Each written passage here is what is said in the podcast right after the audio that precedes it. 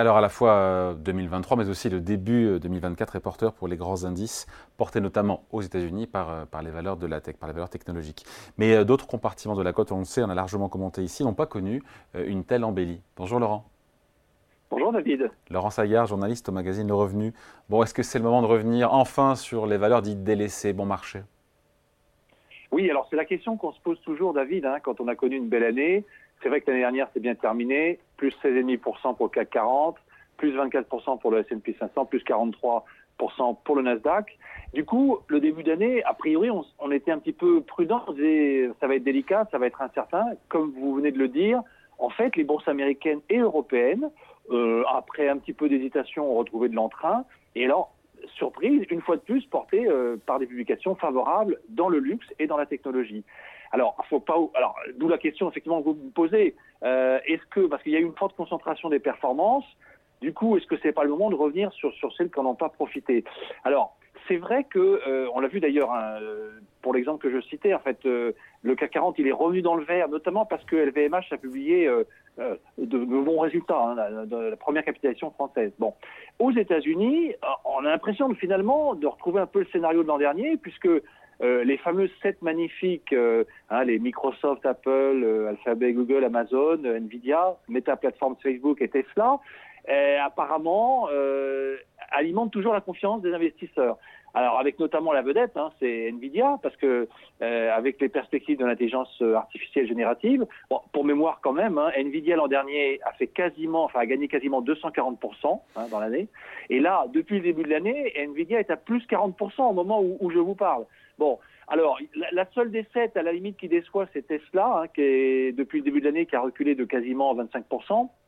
Mais alors, c'est plus compliqué que ça, puisque quand on regarde le S&P 500, depuis le 1er janvier, bon, il monte, hein, il est à près de, 5% de hausse, donc ça veut dire qu'il enchaîne les records. Hein.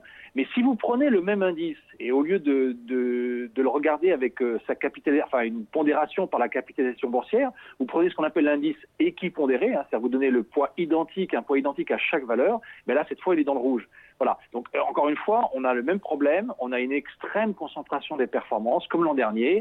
Je vous rappelle l'an dernier, David, 70% hein, des gains de l'indice S&P 500 avaient été réalisés par les fameuses 7 magnifiques. Est-ce qu'on sort un peu ou pas de cette équation, justement, du fait de l'environnement euh, boursier On est sur des plus hauts un peu partout dans le monde.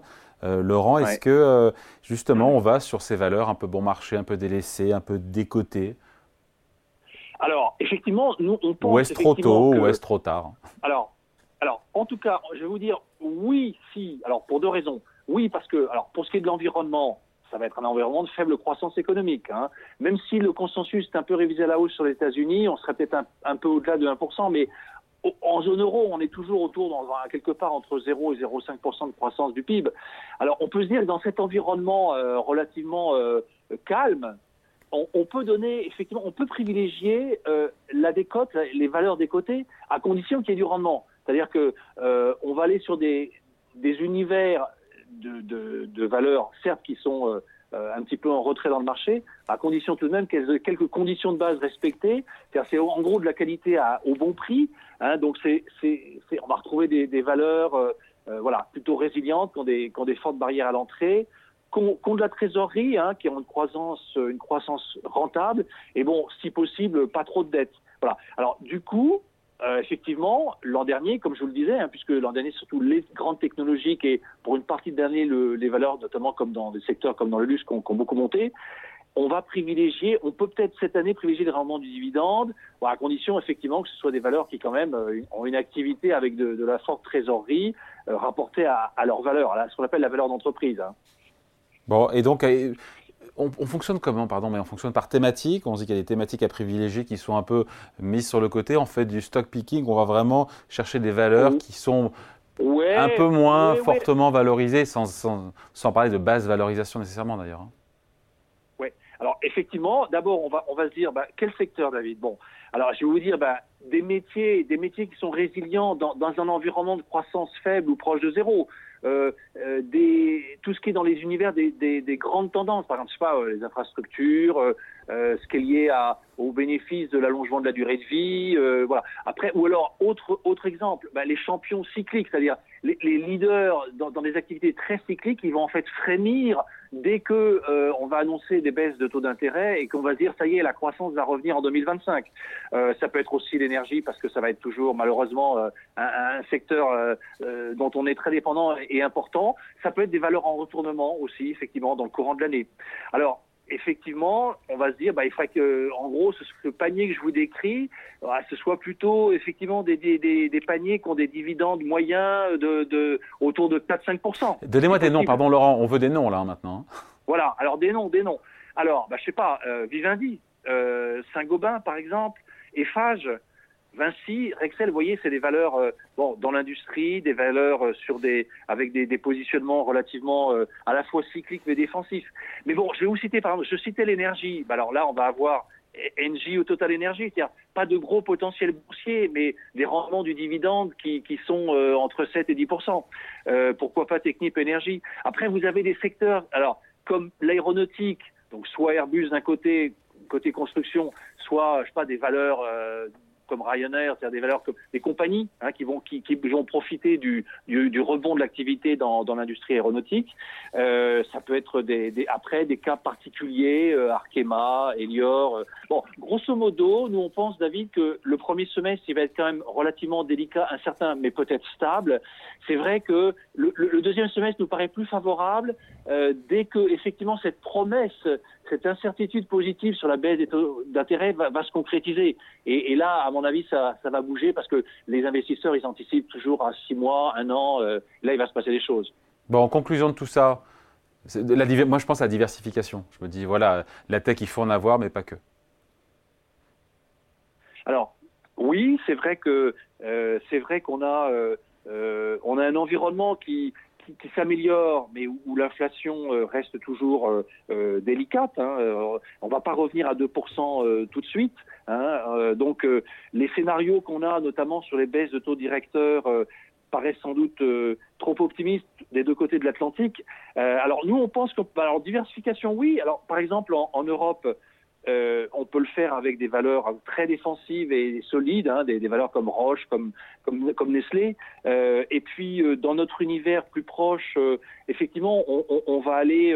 Vous pouvez effectivement garnir le portefeuille avec des valeurs comme Infineon, ArcelorMittal, Universal Music, ou alors peut-être à, à, la marge avoir euh, euh, un, petit, euh, un, petit compartiment sur, par exemple, où vous jouez les mines d'or, hein, qui est un, actif qui, qui, qui, semble très résistant à ses plus hauts historiques.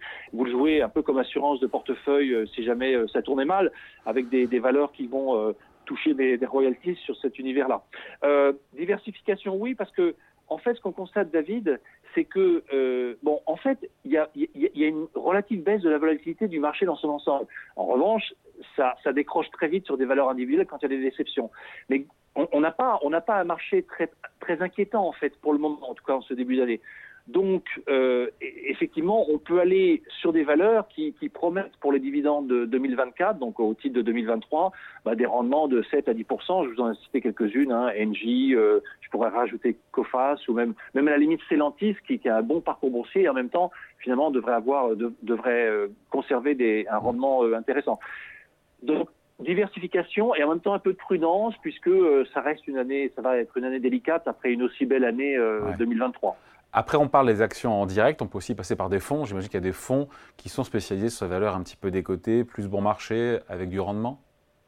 Oui, on a, quelques exemples en tête, effectivement, d'indépendants, de, sociétés de gestion très indépendantes et qui gèrent vraiment en dehors des indices une société comme BDL Capital Management, par exemple, qui a un fonds qui s'appelle BDL Conviction, où effectivement ils ont euh, euh, bah, un certain nombre des valeurs que je vous ai citées sur des portefeuilles alors très concentrés. Hein, c'est des portefeuilles souvent d'une trentaine ou d'une quarantaine de valeurs, mais euh, bah, voilà, on a l'impression que ces paris sont plutôt gagnants en ce moment. Laurent, on va regarder la une du revenu hebdo de oui, cette semaine. Oui, les gagnants du streaming, oui. tiens. Voilà, avec des ça, très on bons résultats pour fait, Disney. Voilà, on est revenu sur les, les, valeurs du streaming vidéo avec euh, bah, effectivement les, les, grands vaisseaux euh, Amiral, que sont Netflix, Amazon, Apple, Disney, vous l'avez dit. Ça peut être aussi d'ailleurs TF1 hein, dans cet univers. Donc là, on donne, on, on, passe en revue tout le secteur et on donne nos conseils sur, sur, ces valeurs cotées. On a une interview exclusive d'Alain Juppé, je vois. Pour son livre, donc qui est sorti il y a, quelques mois, mais sur lequel on, revient, donc l'ancien premier ministre. Et puis bon, on revient aussi sur quelques valeurs euh, phares hein, de, notre de la cote, avec euh, notamment des bons parcours comme celui de, de Vivendi, ou, même celui de, on en parlait, de Meta Platforms, euh, donc le, ex Facebook, là aussi où il y a en fait quand même des, des, des parcours boursiers assez assez étonnants. Allez, merci beaucoup, Laurent Saillard, journaliste au magazine Le Revenu. Salut. Merci David, bon week-end. Vous aussi.